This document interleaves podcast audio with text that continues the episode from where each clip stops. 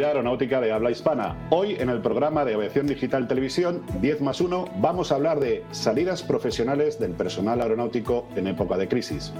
Para hablar de este interesante tema hoy tenemos como invitados a dos emprendedores, José Luis Parra Ruiz, consejero de GTA Global Training Aviation, una de las más importantes ATOS de España, y a José Antonio Diego, comandante de Airbus 320 en Vueling Airlines y socio fundador de la plataforma de formación online Avia Learning.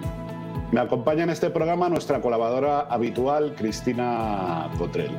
Muy buenos días a todos. Buenos días. Oye, días. Cristina, has estado desaparecida. Me parece que como eres la enchufada de la compañía, te has hecho varios vuelos, ¿no? He hecho solo dos, dos, dos vuelos sanitarios. ¿Solo dos vuelos sanitarios? ¿A dónde has ido? Solo dos, y los dos a Santo Domingo. Ah, bueno, bien, bien, ¿no? Pues sí, la verdad es que bien. Hasta eh, interesantes. Eso, ese tipo de vuelos es, son interesantes. Bueno, pues nada, vamos a empezar con el programa y voy a empezar por nuestro invitado, con José Antonio. Eh, bienvenido, José Antonio. Eh, cuéntanos en qué consiste Avia Learning y cómo os dio por emprender este negocio. Hola, buenos días. Bueno, pues Avia Learning es una plataforma de formación online eh, especializada en principio en aviación, que es nuestro sector. Eh, si bien está abierta a cualquier, a cualquier tipo de, negocio que lo quiera utilizar.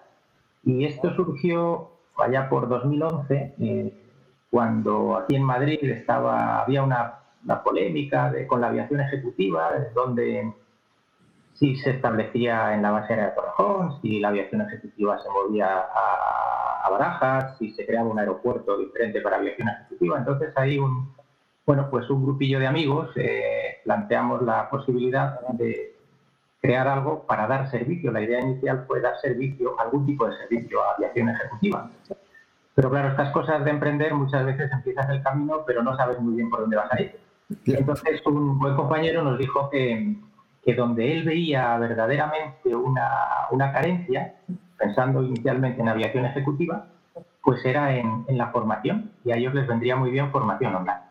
Entonces ya creamos ahí un equipillo y de ahí surgió la, idea inicial, que fue enfocada a hacer una plataforma muy específica de formación online, en principio para aviación ejecutiva, pero que luego derivó más bien a, operadores más grandes que tienen más lógica, porque tienen más, más empleados, más trabajadores. Y ese fue más o menos el, el embrión inicial.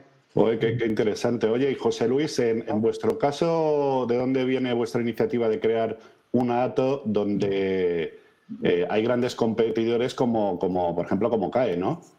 Bueno, pues como dice José Antonio, la verdad es que cuando uno emprende no sabe todavía al final hacia dónde va, ¿no? Eh, pues surge una necesidad, surge curiosamente, como muchas veces el emprendimiento surge del momento en el que 2011, eh, meses antes del 11 de septiembre, pues yo me quedo en el paro. Yo tuve un problemilla eh, porque me negué a llevarme un avión que no tenía oxígeno. Eso me supuso un juicio con la empresa y... Ah, así es, el famoso caso de Eval. Y, el famoso caso de Eval. Entonces yo me encuentro en el paro justo unos meses antes del 11S. Llega el 11S, cerran, todas las compañías empiezan a despedir gente y yo me encuentro sin trabajo. Esa necesidad de buscar algo que me, que me, que me permitiera volver al mercado laboral, porque aquí no había opciones de volver a volar, pues me hizo eh, plantearme la necesidad de ser algo en, algo especialista. Y por aquel entonces se hablaba de una cosa que nadie sabía muy bien qué era, que era la HAR, la, la Aviation Regulation. Y dije, bueno, pues eh, en, el mundo de los ciegos el tuerto es el rey. Entonces me, puse a estudiar como un campeón desde las 7 de la mañana todos los días lo que era aquello de las Fui el primer español en hacer el curso. ¿Y viste un libro? Exacto, y escribí un libro y ese libro me permitió conocer a Fernando Gómez y a Manuel Santos, mis, mis socios, que tenía una editorial que se llamaba Copy de Estudio. Entonces esa editorial... Ah, hombre, una clásica además. Claro. Entonces esa, esa, editorial que fue el embrión, que era nada, tres amigos haciendo libros, eh, ese, ese fue el embrión de lo que hoy es GTA. ¿Por qué? Porque en un momento dado nos vimos que esa normativa nueva que hasta ahora no, eh, no contemplaba hasta entonces recordar que las compañías aéreas tenían su propio departamento de instrucción, que era el que hacía las habilitaciones, etcétera, Y en, ese, en esa eh, nueva normativa que vimos la posibilidad de crear un ATO, muy humilde, muy de entre amigos, muy de andar por casa, se nos ha ido de las manos y hoy ha llegado donde ha llegado. pues, pues menudo, menudo, menudo proyectazo, ¿eh? Sí, pero como dice Antonio, cuando uno empieza emprendiendo no tiene claro cuál es el hacia, hacia el, final, sino que realmente, eh, no sé, hay un dicho por ahí que dice que para andar un kilómetro tienes primero que dar el primer paso. Si no das el primer paso, nunca vas a dar el segundo y nunca vas a llegar a la meta. ¿no? Totalmente. José Luis, José Antonio, muchísimas gracias por estar aquí. Em, quería haceros partícipes de un pensamiento que tengo hace mucho. Eh, el mundo está evolucionando em, rápidamente. En concreto, el sector eh, aeronáutico lo hace exponencialmente. Pero creo que nosotros no lo estamos haciendo. Eh, nosotros gestionamos eh, parte de la empresa, somos la cara visible de la empresa, eh, volamos unas máquinas maravillosas, cada vez más complejas, y sin embargo cada vez sabemos menos o, o pretenden que sepamos menos. ¿Creéis que tenemos que cambiar algo? ¿Tenemos que cambiar la formación? ¿Estáis un poco de acuerdo conmigo en, ese punto de vista? José Luis. Bueno, pues sin duda. O sea, es evidente que eh, es evidente que la formación que hemos recibido sido una formación técnica, donde hay unas carencias grandes en temas de gestión, donde hay unas carencias grandes en cuanto a que eh, han intentado, digamos, arrinconar nuestro, nuestra actuación dentro de, pues eso, tú llevas el avión de A a B y no, y no digas nada más y creo que, lo que se viene encima es un nuevo modelo completamente distinto. ¿no? Es verdad que tenemos una tecnología tan brutal como que ahora ya no es como antes que, técnicamente había que estar continuamente pendiente de, de, la actuación del vuelo del avión, sino que era todo automatizado y eso nos lleva pues, a lo que se ha hablado muchas veces, a ser gestores. Entonces yo creo que tenemos una carencia importante en la formación en lo que se, refiere a gestión. ¿no? no sé si José Antonio está de acuerdo eh, conmigo. Eh, 100%, José Luis. Yo creo que, a ver, eh, esta es una batalla que hemos ido perdiendo con el paso de los años. Yo soy claramente defensor de, del valor de nuestra formación, que debe ser una formación de grado y que nos debe posibilitar eh, acceder a muchos más puestos que no simplemente sea volar una y luego, además, eh, nosotros tenemos, nuestro trabajo implica, yo, yo veo una serie de, de valores que vamos adquiriendo, eh, pues eh, la capacidad de gestionar equipos, el movernos en ambientes muy diversos, de, culturas, de naciones, en fin, mover y manejar maquinaria sofisticada y una serie de cualidades que tenemos, o sea, son intrínsecas a nosotros. Sin embargo, es verdad que hemos perdido un poco la batalla y como que nos hacen venirnos a menos en el sentido de que, bueno, vosotros sois tan específicos que os tenemos para la cabina de un avión y nada más. Yo no estoy de acuerdo en eso. No solamente valemos para estar en la cabina de un avión, esa es nuestra principal, nuestra principal labor, sin duda. Es muy importante, para mí lo es, porque va la seguridad de todas las personas que llevamos con nosotros. Pero tenemos otras capacidades que también podemos utilizar. Y esas... Pero, Perdonadme, perdonadme que, interrumpa, pero eh, no solo la responsabilidad de los demás, también supongo que nosotros tenemos algo de responsabilidad en todo esto. o sea, es verdad que tenemos una formación, pero también está dentro de lo que es el individuo, como vosotros, ¿no? que sois emprendedores, que habéis tomado una serie de iniciativas y supongo que habéis eh, recibido una formación eh, que habéis considerado oportuna para poder desarrollar vuestros negocios. O sea, no sé si me explico. O sea, no solo, no todo es responsabilidad yo creo que uno mismo también tiene la libertad de, formarse para un futuro, por ejemplo, para un futuro tan incierto como, el que estamos viviendo ahora, ¿no? ¿No creéis?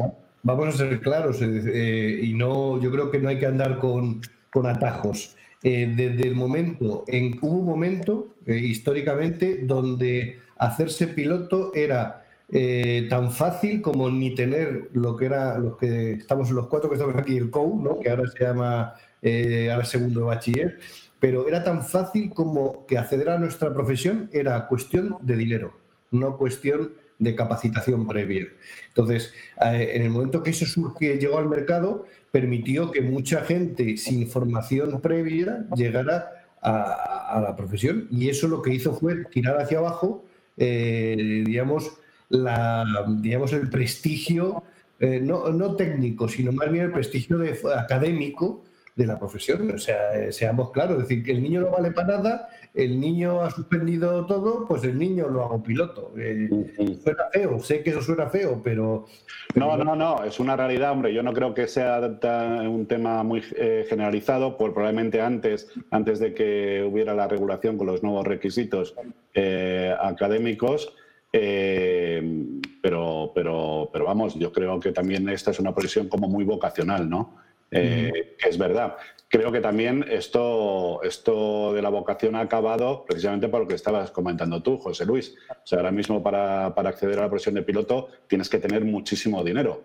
O sea que antes tenías una serie de alternativas, como era la antigua ENA, y luego, como por ejemplo, creo recordar, en la Comunidad de Madrid sacaron unas becas para gente que tenía eh, recursos limitados, se pudiera hacer, hacer piloto, ¿no? Sí, sí, sí. No tienes toda la razón. El, ser piloto es tremendamente vocacional. En la época en que yo lo estudié, eh, había tres caminos. Era la Academia General del Aire, eh, eh, había la escala de complemento también, y luego estaba la Escuela Nacional de Aeronáutica, que para ingresar en ella, al igual que en la academia, tenías que pasar una oposición donde se presentaba muchísima gente, había que estudiar muchísimo para, conseguir ingresar ahí. O luego también se hacía por libre, que tenías que pasar por la Escuela Nacional de Aeronáutica. En fin, había un esfuerzo, ¿verdad?, em, para llegar a conseguir eso que para nosotros es tan, tan vocacional, que yo ya no veo que sea tan vocacional. Pero bueno, una cosa, hablando de emprendedores, que os lo pregunto a los dos.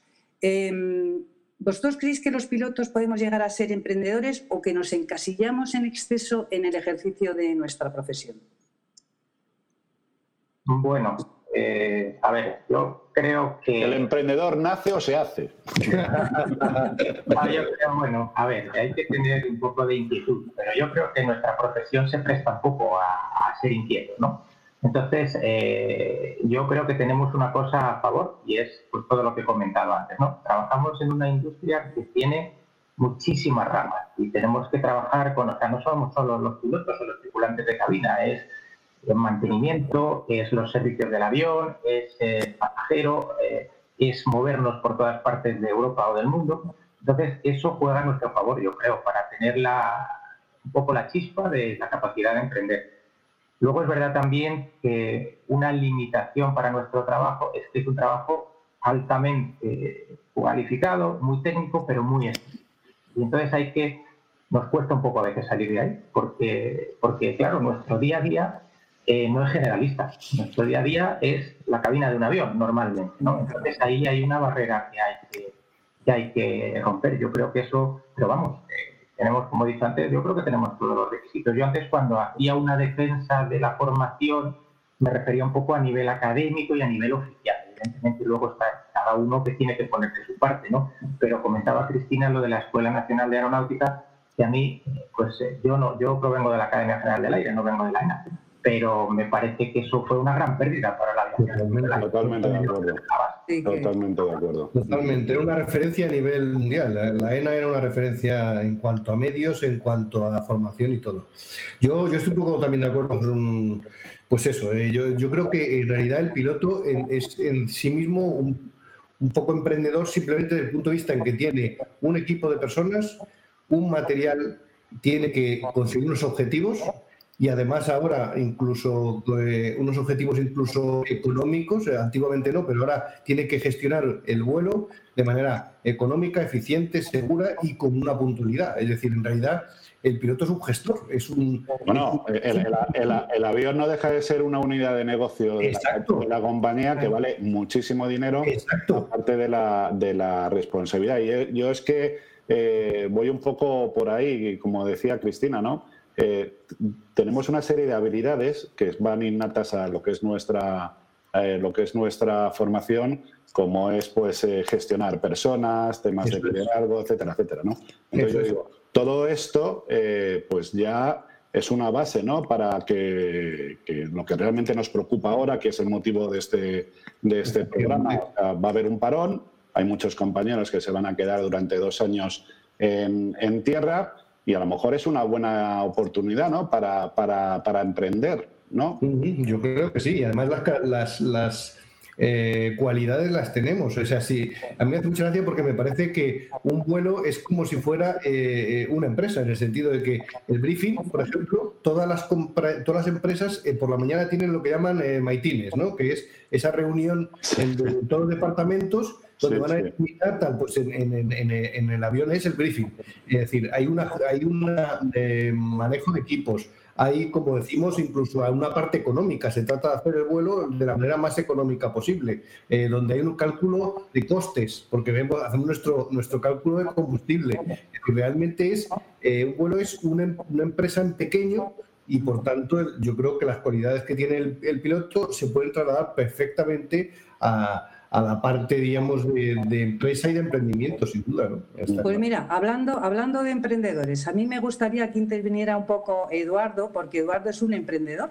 Eso es. Me gustaría que comentara, aunque sea un poquito esa faceta de su ya la como, emprendedor. un poquito de traición, Eduardo. Eh, bueno, eh, lo mío no tiene mérito. Y os voy a decir por qué no, porque yo siempre he considerado que es un problema genético. Tengo ahí un gen que es el de la hiperactividad.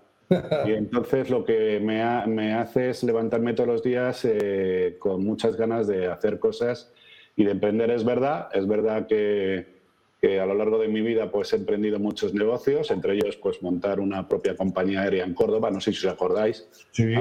hace eh, bastante tiempo, y luego el proyecto de aviación digital, que es un proyecto que ya, que ya lleva 20 años. Pero yo siempre he estado en formación continua, o sea, yo hay, hay, una cosa curiosa que os voy a contar en la intimidad, toda la intimidad. que no nadie. Yo siempre fui muy mal estudiante, muy mal estudiante. Y, y joder, y, mi padre, mi querido padre, siempre estaba detrás mía. Esa es la verdad, ¿no? Eh, yo no empecé a estudiar piloto, yo empecé a estudiar marketing. Pero eh, pero desde muy pequeñito yo me escapaba de casa y me iba a dormir al aeropuerto y, cosas, y cosas de estas rarísimas, ¿no? Volvía loco a mis padres. Y, bueno, yo tenía un tío que estaba metido, ¿os acordáis de una escuela que se llama Aeromadrid? Sí. Eh, hace tiempo, bueno, que estaba nuestro querido compañero eh, Luis Crespo, que por cierto en paz descanse, que le ha pillado todo, toda esta enfermedad. Y desde aquí mando un saludo a toda la familia. Eh, y, bueno, al final habló con mi padre, ¿no? Dice, joder, si es que porque él me llevaba a volar, dice, pero es que este chico y tal. Y, al final eh, convencí a mi padre y, me puso una condición, que aprobara todo la primera. Oh. ¿Y lo hiciste? Es lo único en mi vida que ha aprobado la primera.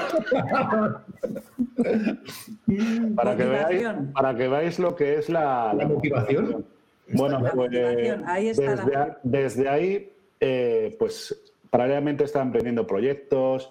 Yo no sé si te acuerdas, José Luis, de una, eh, de una compañía que se llama Prima Air, ¿vale? yo, pues todo el proyecto de la cornisa cantábrica, conexión a la cornisa cantábrica, lo hice yo. Yo acababa las campañas de incendio, recogía dinero, me iba a Cantabria y desarrollé todo el proyecto. y luego, que es para otro programa, como Prima Air se hace con el proyecto. Lo que pasa es que yo lo tenía registrado y todo eso y ya acabó, que esta es otra, es otra historia.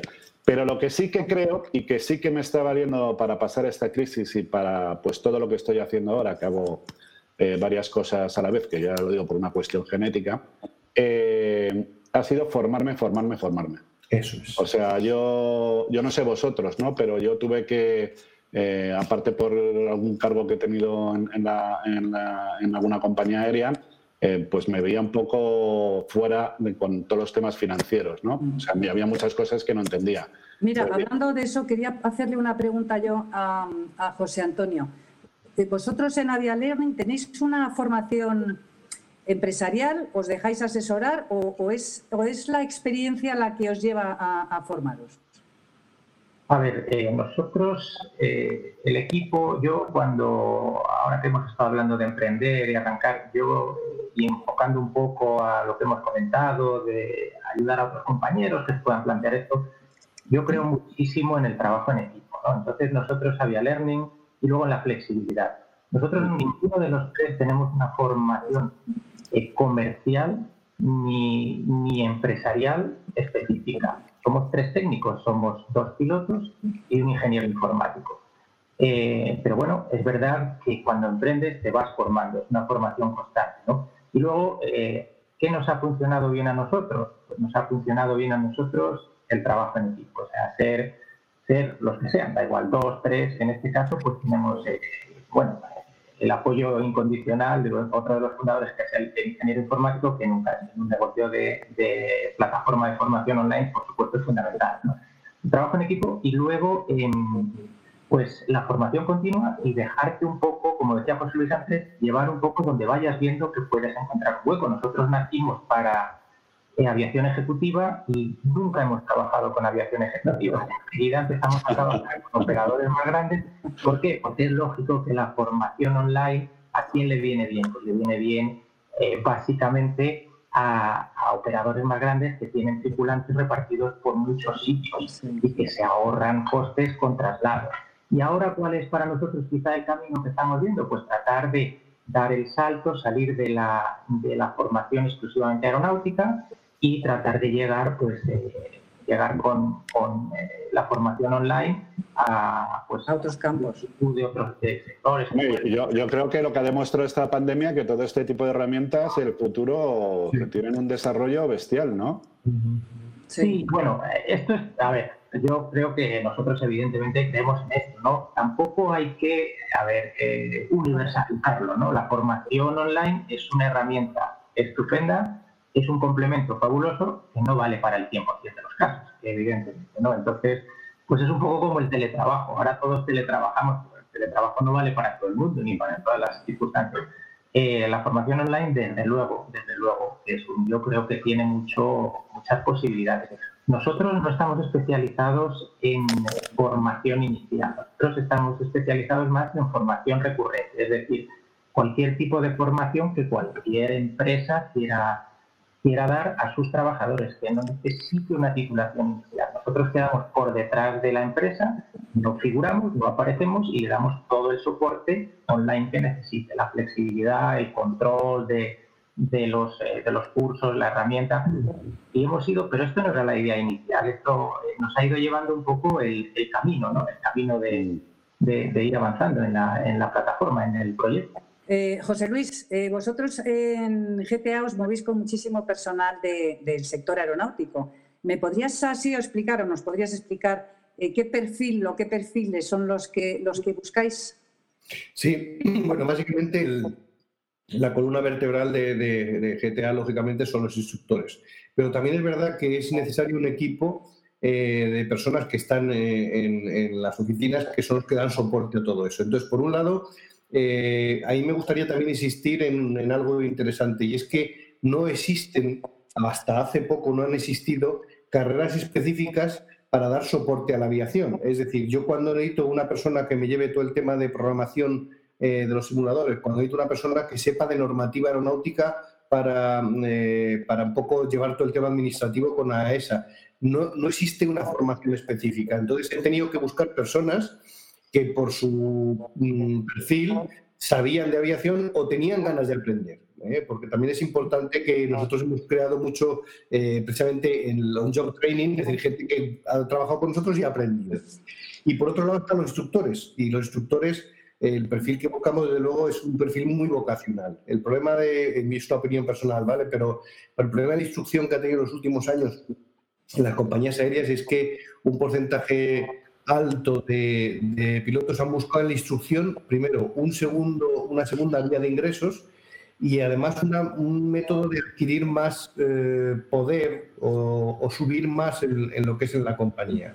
Y han perdido la parte más eh, importante para mí, que es la vocación. ¿no? Entonces, sí es verdad que la instrucción en una es totalmente distinta a la instrucción en compañía aérea, no se parece en nada porque son es otros objetivos y otro concepto. Y entonces sí que buscamos es un perfil muy vocacional. Es decir, el que quiere venir a dar instrucción a GTA tiene una persona que ame lo que hace, que, que sepa transmitir y que tenga mucha paciencia, porque no, es, no se parece en nada a la instrucción que se da en, compañía aérea. decía un gran amigo mío, a modo de comentario, dice eh, que a los pilotos se les forma, no se les instruye. Y me decía una cosa, dice, se instruye a los animales, las personas nos formamos. ¿no? Que me parece que, creo, es una frase que se me ha quedado ahí Eh, que, yo creo que es un poco lo que estabas diciendo, ¿no, José Luis? Sí, sí, no, y es así. Además, daros cuenta que estamos en un, en un ambiente multicultural. Es decir, nosotros estamos dando un curso de A320 a un indio, al día siguiente a un colombiano, al día siguiente a un europeo. Es decir, que hay que tener una capacidad de adaptabilidad del instructor. No es como el instructor de compañía, donde a quien está dando instrucción o formación, mejor dicho, como bien dices, es a sus compañeros. En este caso se trata de una multiculturalidad, de una. Eh, es decir, necesita ser muy, muy adaptativo, ¿no? Necesita adaptarse a, lo, que. Oye, José Luis, vosotros, vuestra empresa es internacional también, ¿no? Porque no, no solo estáis en España, ¿no? ¿Nosotros? Sí. Sí, bueno, tenemos eh, sede en Colombia y en Indonesia, además de, de, ah. España. ¿no? Eh, de hecho, ahora mismo estamos haciendo, me atrevería a deciros que un casi 50% EASA, eh, 50% no EASA. Es decir, que también tenemos eh, muchísimos alumnos que de otros países no, de, no entorno EASA, que eso nos obliga también, otra vez lo mismo, a que el instructor tenga esa adaptabilidad, porque la instructor EASA conoce perfectamente la regulación EASA, pero cuando tiene que dar instrucción a, a alguien que está fuera del entorno EASA, tiene que conocer OACI, tiene que conocer eh, FA, tiene que conocer las otras normativas ¿no? para adaptarse a ellas. Una pregunta para los dos. Eh, bueno, mm, ¿vuestra empresa es 100% española? Bueno. Nuestra empresa es 100% española. en el nuestro también, GTA también es 100% española, empezó siendo de Fernando, Manolo y mía, ¿no? de los tres, y luego entraron eh, accionistas minoritarios y supongo que ya sabéis todos que hace pues aproximadamente dos años eh, Indra entró en el capital de GTA y es el propietario del 40, casi el 40% de GTA. Ah, muy bien. Pues nada, eh, yo aprovecho porque ahora es el momento de apoyar nuestras empresas. Exacto. Fundamentalmente. Sí, sí. aprovechando este espejo, a todos nuestros seguidores, ahí tienen dos empresas para que cuando necesiten sus servicios, pues están preparados nuestros compañeros. Eh, Cristina, ¿vas a decir algo más? Pues sí, bueno, ya queda, nos queda poco tiempo, ¿verdad? Entonces, simplemente lo que quería decir es que nos enfrentamos a un, a un futuro muy incierto, todo es muy, muy desconcertante, eh, la evolución es imprevisible. Entonces, yo le quería lanzar una pregunta a los dos, un poco, a ver si se atreven a aconsejarnos o aconsejar a todos aquellos, porque la realidad es la que es y el objetivo eh, cierto es que va a haber muchos pilotos sin empleo. Entonces, algún tipo de consejo, algún procedimiento, alguna checklist a la que nos podamos aferrar. After checklist, ¿no? After, COVID checklist. bueno, os habéis fijado que tiene detrás, que me acabo de fijar, el, el, el joder, ¿cómo se llama? El cartel del 787. El panel de, ¿no? El panel. El, panel. Me da a mí la impresión que a, alguien le toca refresco dentro de poco. bueno, Antonio, dispara, venga, y luego yo. Bueno, pues a ver, esto es un poco difícil y un poco personal, ¿no? Pero si alguien se está planteando, pues eh, yo creo, cambiar un poquito las cosas durante este tiempo, yo eh, casi me repito en lo que he dicho antes. Lo primero es abrir bien los ojos y los oídos, saber dónde cree que puede eh, encontrar algún sitio que, pueda, que pueda encontrar algo que aportar. Lo segundo es que yo creo que hace mucho que sea, como ha dicho también José Luis antes, algo que te guste, que tengas vocación, ¿vale? Entonces eso te va a animar. Y para mí lo tercero es, eh, ya lo he dicho antes, es hacer un buen equipo, ¿no? Algo que a ti te gusta, si lo caminas con alguien más que le gusta y además tienes la suerte de que efectivamente puede haber un hueco, pues yo creo que es una fórmula que como arranque es buena. Luego ya, eso solo Dios sabe lo que pasa después, ¿no? Pues muchas gracias, José Luis. Yo, bueno, yo, yo eh, también me gustaría decir algo, ¿no? Y es que eh, sin esfuerzo no hay éxito. Es decir, eh, cuando la gente, la gente cree que las cosas vienen del cielo, cuando hay mucha gente que me escucha cuando me dice, joder, que, claro, como tú tienes la suerte de tener GTA, y digo, no, yo no tengo la suerte de tener GTA. Yo he trabajado, si mientras tú estabas cogiendo olas o tú estabas en el gimnasio haciendo CrossFit, yo estaba, que por eso estuve volviendo entre otras cosas, yo estaba trabajando. Es decir, yo no, eh, me molesta enormemente cuando la gente dice, tú es que tienes la suerte de tener GTA. No, yo no tengo la suerte. Yo tengo el esfuerzo, el trabajo día a día que he robado a mi familia, a mis amigos, para tener GTA. Es decir, que eso es importante. Es decir, quiero transmitir dos cosas. Una, sin, sin esfuerzo no hay éxito, imposible. O sea, no que nadie piense que nos va a tocar la, lotería primitiva, porque no. Hay que trabajar, hay que esforzarse, hay que formarse. Es decir, creo que también es importante el que eh, nos formemos y fuera de incluso de nuestro ámbito. Yo estoy ahora haciendo un máster, un MBA, eh, y, la verdad que estudiar, no hay cosa más apasionante que estudiar con cincuenta y tantos tacos, de verdad, porque... Estoy totalmente de acuerdo contigo. ¿eh? Obliga, ya, no, ya no tienes que presentar, yo gracias a Dios no tengo que enseñar las notas a mis hijas, eh, entonces no hace falta, pero, pero de verdad que es apasionante volver a estudiar, yo estoy ahora disfrutando con el máster este que estoy haciendo. pero creo que es importante decirlo claramente, no hay atajos. Yo no puedo entender cómo una profesión donde siempre planificamos origen, destino y alternativo, todavía hay gente que no tiene el alternativo. Es decir, señores, que dependemos de un certificado médico. Yo, yo descubrí esto el día que me di cuenta que somos tan, tan débiles como que el certificado médico cae, nosotros ya no somos, dejamos de volar. Entonces, creo que es importante reflexionar sobre, oye, igual que cuando voy a un destino tengo que tener preparado mi alternativo, es importante tener preparado tu alternativo y tu alternativo tiene que ser o emprendimiento, formación, eh, cualquier otra cosa que, que, si en un momento determinado tu, tu, destino tiene mala meteo, tengas tu alternativo. Es decir, yo es curioso cómo para unas cosas somos muy precisos, pero para otras nos dejamos eh, llevar de esa manera. Yo cuando me llama estos días la gente y me dice, no, es que me ha caducado la habilitación. Y digo, el problema no es que te ha caducado, el problema es que tú eres, que eres tú. El problema es que tú eres un delincuente.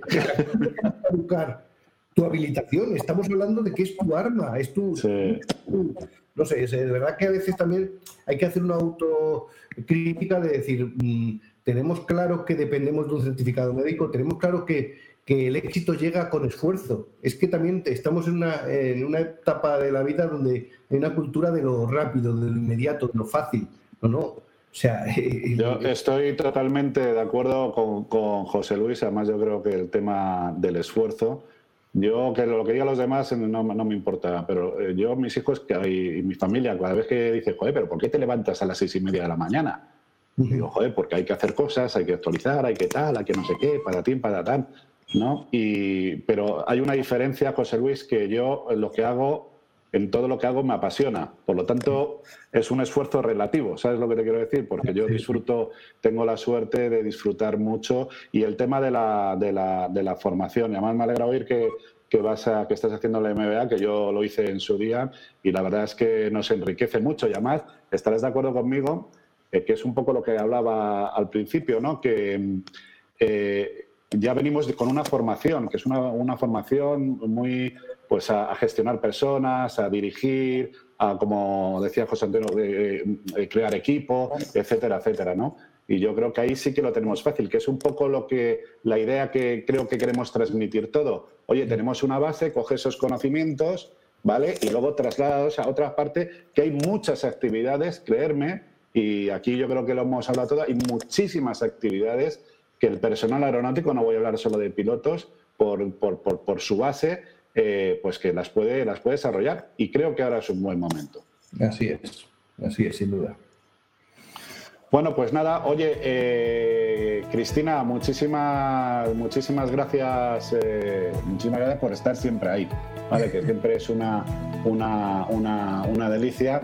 Y nada, José Luis, José Antonio, eh, ¿qué os voy a decir?